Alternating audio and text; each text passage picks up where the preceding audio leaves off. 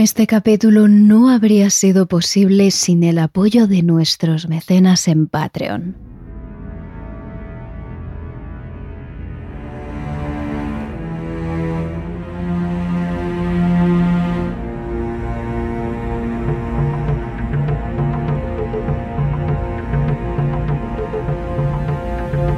La ansia de hablar con los muertos del ser humano viene de antaño. Ya sabemos que aquellos más sensibles recurren a juegos como la Ouija o formas como el péndulo para poder comunicarse con sus familiares, sus amigos o sus abuelos fallecidos. Pero últimamente parece que comunicarse con cualquier entidad que aparezca, la que sea, se ha convertido en un tipo de juego para los más jóvenes. Se sientan en círculo y riéndose de lo paranormal intentan atraer a cualquier tipo de entidad que creen que contestará a todas sus preguntas, que les concederá un deseo o simplemente les subirá la adrenalina. Todo sin saber los peligros que encierran ciertos rituales de invocación. Hoy hablamos de algunos de estos juegos de invocación virales. Os contamos cómo se preparan, cómo se practican y qué precauciones tomar vosotros decidís si jugar.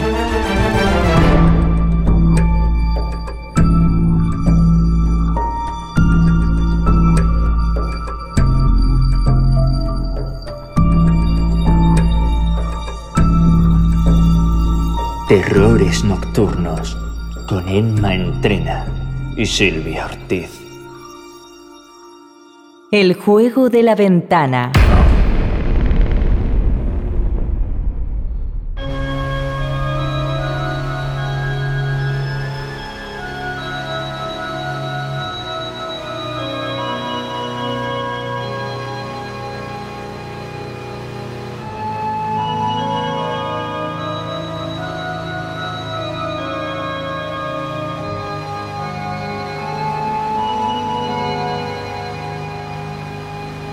Empezamos con uno de los juegos más virales y también más peligrosos que hemos encontrado.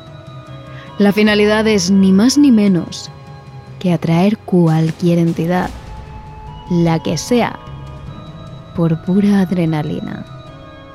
No vamos a preguntarla nada, no vamos a pedirla nada.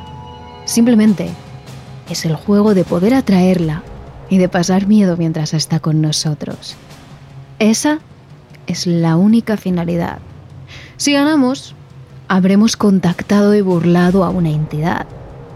Si perdemos, bueno, solo se sabe que algunos de los que han perdido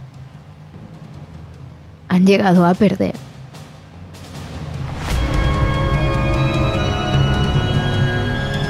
Pero si finalmente os atrevéis a hacerlo, es uno de esos juegos que no necesita mucho material solo la ventana de vuestra habitación y unas cortinas con las que cerrarla. Eso es todo. Sencillo, ¿verdad? Pues no lo es. Debe ser de noche, pero no una noche cualquiera. Debe ser la última del mes.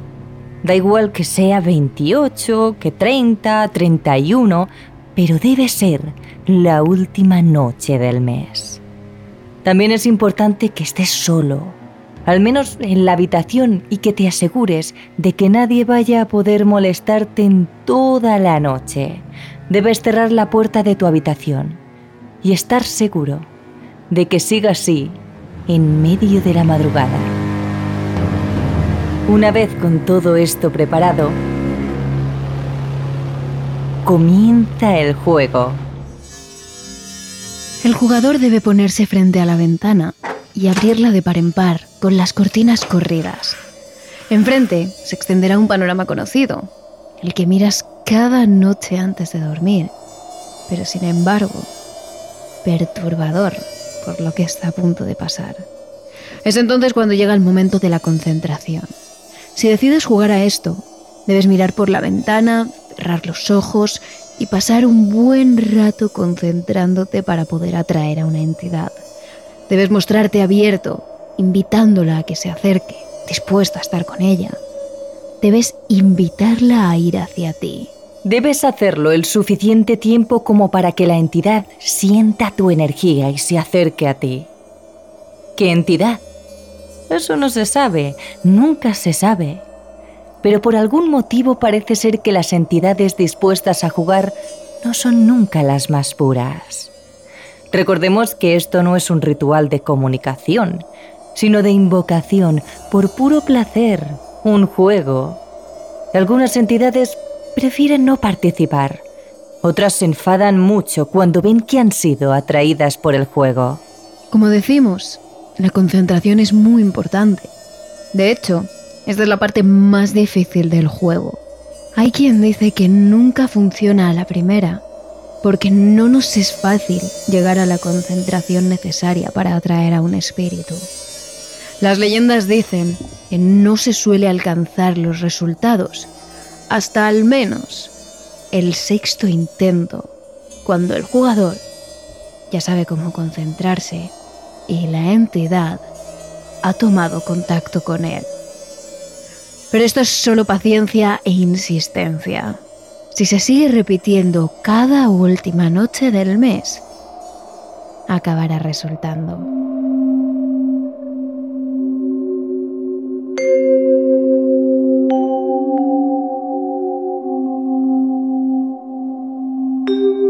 Teniendo en cuenta esto, debes terminar con tu concentración, cerrar las ventanas, echar cualquier seguro que tengas y cerrar las cortinas hasta que no se vea nada por ellas.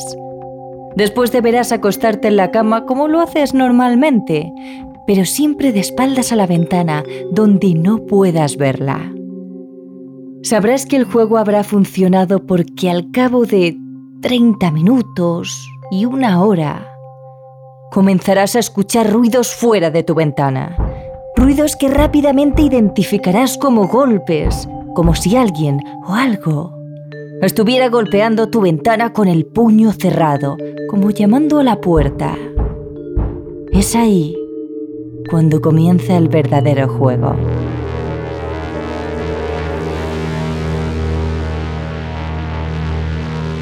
Has conseguido atraer algo hasta ti. Algo que está dispuesto a jugar contigo. Tu primera misión es que esa cosa que se encuentra al otro lado de la ventana no se dé cuenta de que estás despierto. Debes permanecer tumbado, inmóvil, con los ojos cerrados y sobre todo de espaldas a la ventana. No debéis giraros para mirar qué hay al otro lado de la ventana a tan solo unos centímetros de vosotros. Recordad que estáis solos, solo tú y esa cosa a la que solo puedes escuchar golpeando tu ventana. Nadie te puede ayudar, nadie que vaya a socorrerte en medio de la noche. Tu única opción es acabar el juego. Pero la presencia es inteligente. Sabrá qué juego está jugando y si la ignoráis, se enfadará cada vez más. Los golpes se irán haciendo cada vez más fuertes y más constantes, hasta que llegará un momento en el que creerás que va a romper la ventana. Serán golpes atronadores, pero recuerda, debes parecer dormido. No puedes moverte por nada del mundo, ni se te ocurra mirar qué hay al otro lado de tu ventana. Y no te preocupes porque tu familia, tu pareja o tus compañeros de piso lo escuchen. No lo harán. Estás completamente solo. Puede que haya un momento en medio de la noche en que de repente todos esos ruidos paren. Como si esa entidad ya no estuviera allá afuera. Como si después de horas golpeando tu ventana, se hubiera cansado de jugar contigo y finalmente se hubiera ido. Pero no seáis ingenuos, el ente es inteligente y es él el que está jugando con vosotros. Quiero que os mováis, que os levantéis para mirar la ventana. Quiere comprobar si realmente estáis dormidos para ganar el juego. Aunque esté en silencio, ahí está al otro lado de la ventana, observando vuestros movimientos, esperando a que cometáis un pequeño error para entrar. Tampoco se os ocurra dormiros, debéis aguantar la noche en vela. De eso se trata el juego, de hacer pensar al ente que estáis dormidos, aunque no lo estéis. Pero no os preocupéis, es difícil quedarse dormido porque entonces los golpes volverán a empezar a los pocos minutos, cada vez más fuertes, hasta que penséis que os va a reventar los tímpanos. Y así debe continuar el juego hasta el momento en el que amanezca. Cuando los primeros rayos de sol entren por tu ventana, el juego habrá acabado y el ente se habrá ido y tú podrás volver a hacer tu vida normal. ¿O no? Nunca se sabe qué se te puede quedar pegado después de un juego así.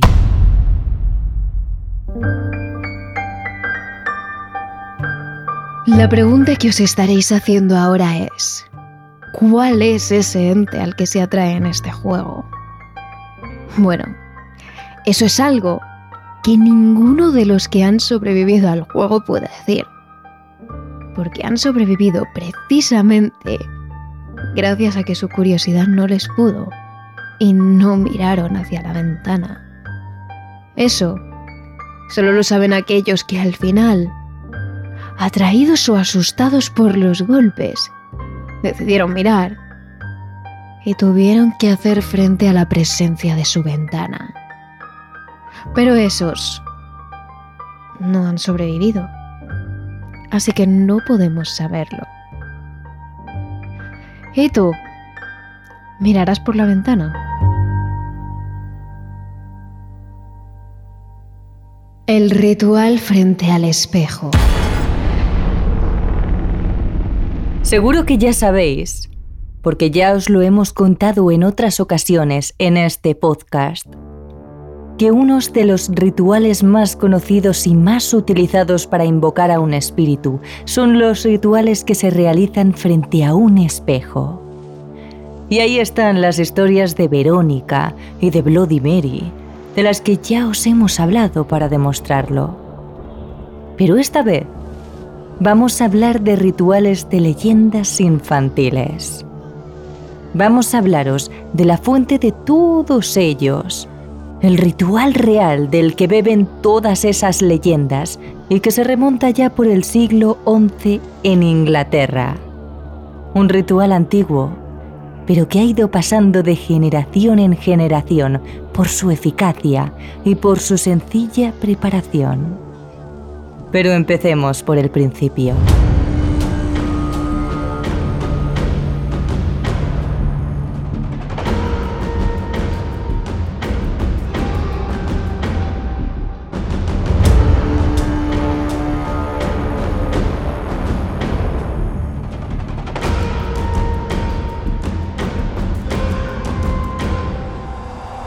Nos situamos en la Inglaterra del siglo XI. El duque de Normandía, Guillermo II, descendiente de vikingos, había consolidado su poder en Normandía, gobernándola durante 30 años. Era un hombre con sed de conquista, de batalla, de guerra. De hecho, él había guerreado para llegar a su propio trono, pues aunque su padre era rey, su madre era solo una concubina lo que no gustó a los nobles normandos. Pero los derrotó. Y ahora buscaba cosechar nuevas victorias. Sin dudarlo, se lanzó a la conquista del trono de Inglaterra, que en ese momento estaba en manos de Harold II. Las batallas fueron arduas, pero en el año 1066 tras la muerte en extrañas circunstancias de Harold en la batalla de Hastings, Guillermo marchó hacia Londres. En ese momento, el antiguo duque de Normandía pasa a ser Guillermo I, tan conocido como el nombre de El Conquistador, como el de El Bastardo. Para celebrar su nuevo territorio y su reinado sobre Inglaterra, ordenó construir el castillo de Windsor, un inmenso castillo real fortificado con torres y que se cierra de manera que en su centro queda un enorme patio. Es tan impresionante como enorme, con decenas de lujosas estancias, salas de armas, alcobas, comedores. Un castillo que fue casi destruido en el año 1600 y en el que vivieron y murieron generaciones enteras de la familia real británica, que de hecho, a día de hoy, todavía ocupa el edificio. Algunos de los reyes que pasaron por allí murieron en desgracia por su ineptitud. Otros se hicieron inmortales por sus victorias. Y algunos más también serán siempre recordados, pero por sus infamias como Enrique VIII, que a día de hoy vaga por los claustros de la galería atormentando a aquellos que la visitan, o Carlos I, cuya voz se puede escuchar susurrante entre los espejos. Evidentemente, Guillermo el Conquistador, el que ordenó construir el castillo, comenzó a vivir en Winston. Entre su séquito había centenares de sirvientes, algunos casi esclavos, que trabajaban para él. Pero según cuenta la leyenda, había unos en concreto, unos esclavos que habían traído del lejano Egipto, que eran especiales. Su fuerza física, su resistencia y su potencia eran superiores a la de cualquier soldado que Guillermo hubiera podido conocer. El rey se dispuso a averiguar su secreto. A partir de ese momento, los esclavos egipcios fueron llevados uno tras otro a las diferentes salas de tortura del castillo para ser brutalmente atormentados hasta que alguno de ellos contara el secreto de su resistencia y su fuerza física. Pero ninguno parecía tener intenciones de hablar. Sin embargo, un día sucedió algo extraño. Entre los esclavos egipcios había una mujer que en ocasiones adecentaba ciertas estancias del castillo. No es que Guillermo hubiera reparado mucho en ella. Como un rey, no reparaba en ninguna esclava. Hasta que la mujer comenzó a aparecer en los sueños. Cuando se dormía, por la noche, en su lujosa cama con dosel, en una inmensa habitación, Guillermo se veía a sí mismo, ganando decenas de batallas, acribillando a sus rivales, derrotando a las tropas enemigas en guerras cada vez más épicas. Pero había algo extraño. Siempre, en cada una de esas batallas, esa mujer egipcia, esa esclava, se encontraba detrás de él, simplemente a su espalda como si la estuviera guardando. Hasta que un día Guillermo se despertó y decidió ir en busca de esa mujer. Preguntando por ella a los jefes de los criados y a sus guardias, acabó por enterarse de que esa mujer había acabado, al igual que el resto de egipcios esclavos, en el potro de tortura. Así que Guillermo, un hombre aguerrido y decidido, no dudó en bajar hasta los calabozos de su propio castillo e irrumpir en las salas de tortura. Allí, la leyenda dice que cuando el rey encontró a la esclava atada, torturada y sufriendo una inimaginable tormento, él mismo sacó su espada y cortó las ataduras, hasta que la mujer quedó libre.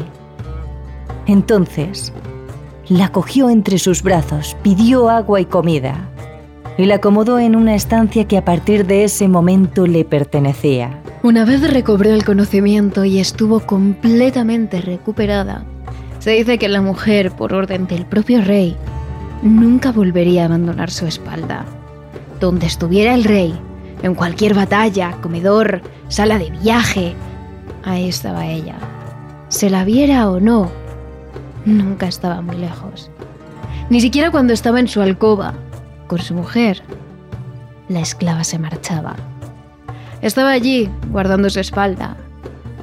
Así Guillermo gobernó Inglaterra, se defendió de las conquistas, de las rebeliones, de los intentos de invasión y de los problemas con la Iglesia, y ganó decenas de batallas, hasta el día de su muerte, en 1087. Enrique, el que comenzó siendo un bastardo, salió airoso de cada una de sus batallas y tribulaciones y pasó a la historia como el conquistador. Según cuenta la leyenda, en herencia dejó sus tierras, Normandía e Inglaterra. Dejó alianzas con la Iglesia, con los judíos y con los franceses, decenas de castillos como el de Windsor, un enorme bosque, dinero y lo más importante, un escrito secreto que le había confiado la extraña mujer y que había pasado de generación en generación entre los reyes de Inglaterra.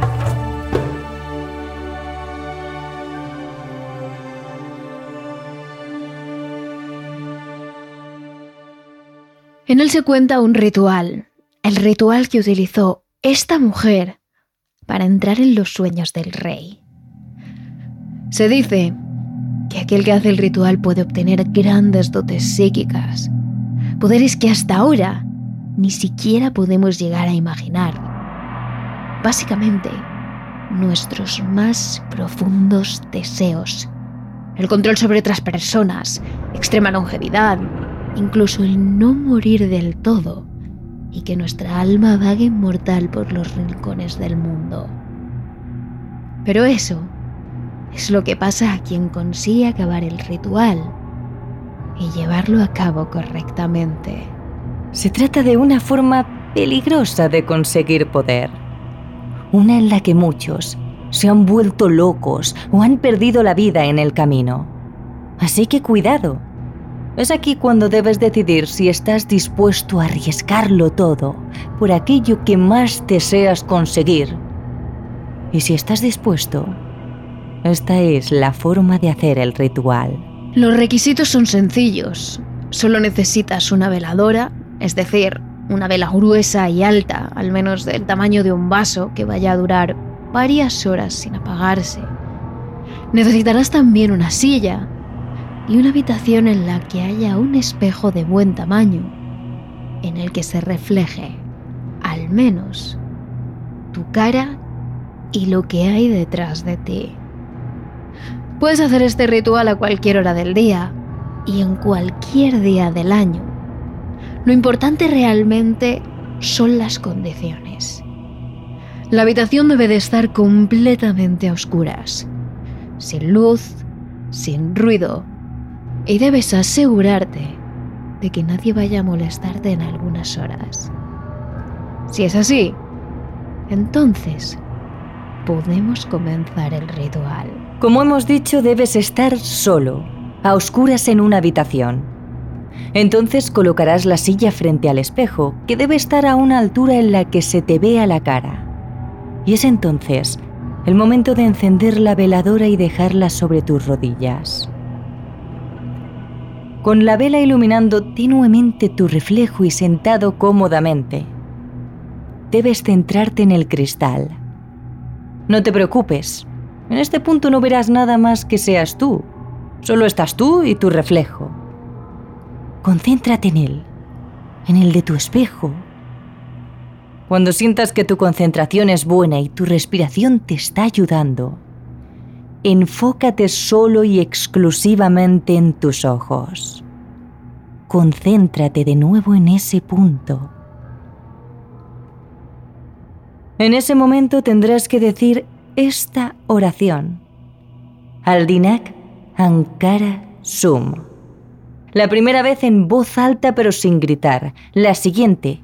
Tendrás que repetirlo en tu cabeza como un mantra, como una letanía, una y otra vez. Aldinak Amkara Sum, Aldinak Amkara Sum. Es entonces cuando el verdadero ritual habrá empezado. Sabrás que ha funcionado, porque por momentos te parecerá que en el espejo detrás de ti el fondo se empieza a desvanecer. Esa es la señal de que la puerta se está abriendo. Es posible que entonces tu imagen también desaparezca del espejo o se deforme en imágenes nada gratas. La puerta está abierta del todo.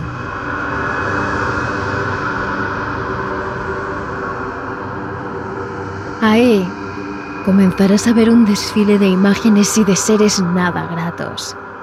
De imágenes terribles que comenzarán a acelerarte el pulso y que te tensarán los músculos hasta puntos que te parecerán dolorosos. Aguanta. Tienes que aguantar delante de ese espejo. Solo están tratando de asustarte. Es parte del ritual. Es posible que entre esas imágenes veas también a tus seres queridos y familiares que ya han fallecido. Algunos que conoces y otros quizás que murieron antes de que tú nacieras. Pero aunque tú no les conozcas, ellos sí te conocen a ti. Es una buena señal. Quiere decir que están allí para cuidarte y para protegerte. Si consigues resistir a esa ristra de horripilantes imágenes que pasarán por ese espejo, sobre lo que debería de ser tu reflejo, felicidades. Has abierto la puerta y es el momento. Ahora puedes pedir cualquier deseo que se le ocurra a tu mente. Puedes meterte en los sueños de alguien como hizo la extraña mujer egipcia con Guillermo el Conquistador. Puedes ordenar que alguien se someta a tu voluntad, manipular a una persona. Puedes pedir poder, poderes psíquicos, el don de la evidencia, la longevidad, lo que quieras. Eso sí, en ese momento, ni se te ocurra parpadear.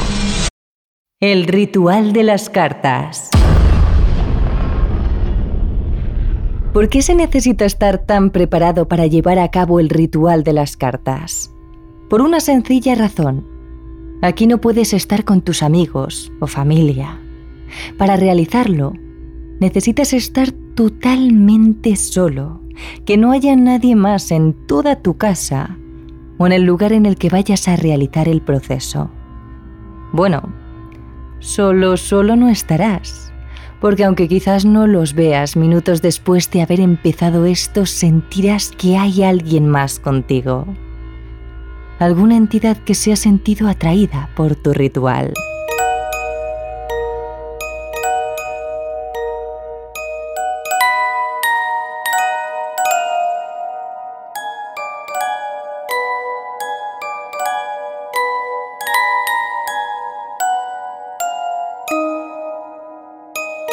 Lo ideal para invocar a la entidad es encerrarte en un recinto tú solo.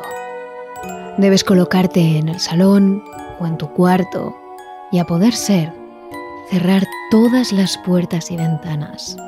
Que no se escuche nada más que tu respiración. Antes de empezar deberás tener a mano tres cosas. Sal, una vela, a poder ser blanca. No intentes hacerlo con una vela negra, o las consecuencias podrían ser mucho peores. Y una baraja de cartas de póker. Una vez elijas el sitio donde comenzar el proceso, deberás hacer un círculo de sal en el suelo, un círculo lo suficientemente grande para que quepas tú sentado dentro. Desde hace mucho tiempo la sal ha tenido mucha importancia en diferentes culturas y regiones. El valor que ha ido adquiriendo a lo largo de los años ha dado lugar a que en el folclore y el mundo de las supersticiones se considere que la sal, en cierto modo, tiene poderes sobrenaturales. Es por ello que no es raro que lo veamos presente en rituales y ceremonias, y aunque en cada ocasión pueda tener un valor distinto, por lo general la sal suele servir para apartar a un espíritu maligno. En este caso, el hecho de poner sal en un círculo y resguardarnos dentro de algún modo nos protegerá. Pero cuidado, que la sal negra tenga esta simbología no quiere decir que ninguna entidad maligna pueda sentirse atraída por nuestra energía. Después, coge tu vela y siéntate en el suelo, dentro del círculo que delimita la sal. Coloca la vela a un lado y enciéndela. Ahora cierra los ojos Respira. Aunque a veces este tipo de procesos pueden parecer simples juegos, son algo serio. Deberás focalizar lo que quieres conseguir, contactar con entidades y hablar con ellas. Es en ese momento cuando estarás preparado. Coge entonces tu baraja de cartas y mézclalas. Si quieres incrementar tu concentración, haz este paso lentamente, teniendo en la cabeza el objetivo que quieres conseguir. Después deberás poner las cartas en el suelo, boca abajo. Es en ese momento cuando tendrás que preguntar si hay alguna entidad en la sala. Seguidamente coge la primera carta del montón y dale la vuelta. Si sale una carta de corazones, eso querrá decir que sí, que efectivamente has conseguido contactar con alguna entidad del más allá.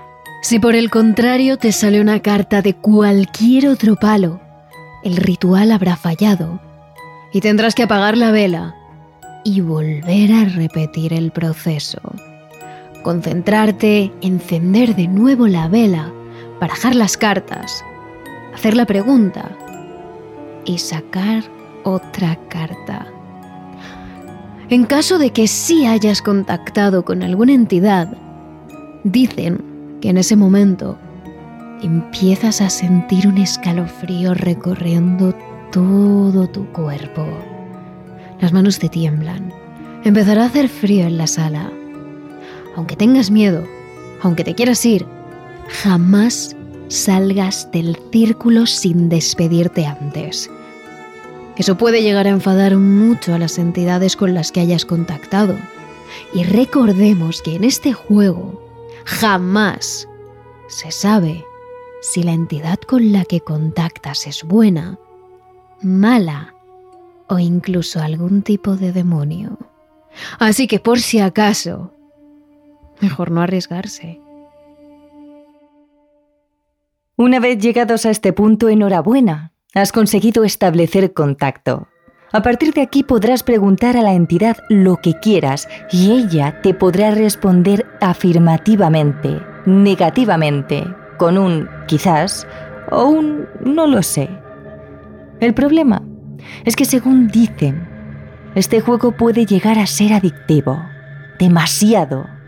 Hay quienes han empezado a jugar y les ha costado horas conseguir parar. Al final es un arma de doble filo. Por un lado, quieres preguntar más y más, pero por otro lado se dice que cuantas más preguntas hagas a la entidad, esto puede provocar que acabe respondiendo no lo sé prácticamente en todas, porque querrá acabar y no debes abusar de ella. Una vez quieras dar por acabado el juego, recuerda que jamás podrás irte sin avisar. Tienes que preguntar a la entidad si puedes irte y lo más importante, ella te tiene que dejar. Te tiene que dar un sí claro, es decir, una carta de corazones. Una vez esto ocurra, ahora sí, el ritual ha terminado.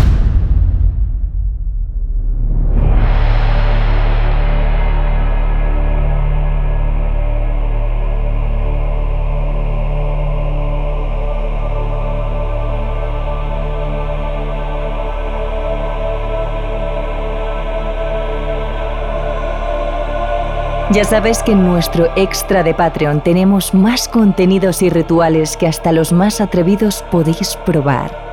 Así que no te pierdas el capítulo, querido mecenas. Y no te olvides de seguirnos a través de nuestras redes sociales. Somos arroba terroresn en Twitter y arroba terroresnocturnos barra TRN en Instagram y TikTok. Y ya sabéis que en nuestro canal de YouTube, bajo el nombre de Terrores Nocturnos, subimos más contenido con audio e imágenes. Os esperamos.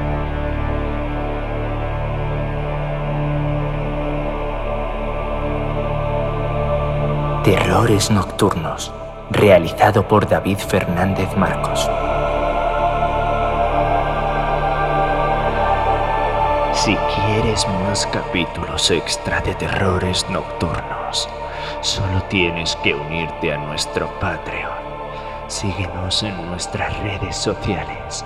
Somos arroba terrores en Twitter y arroba terrores nocturnos barra baja TRN en Instagram y TikTok.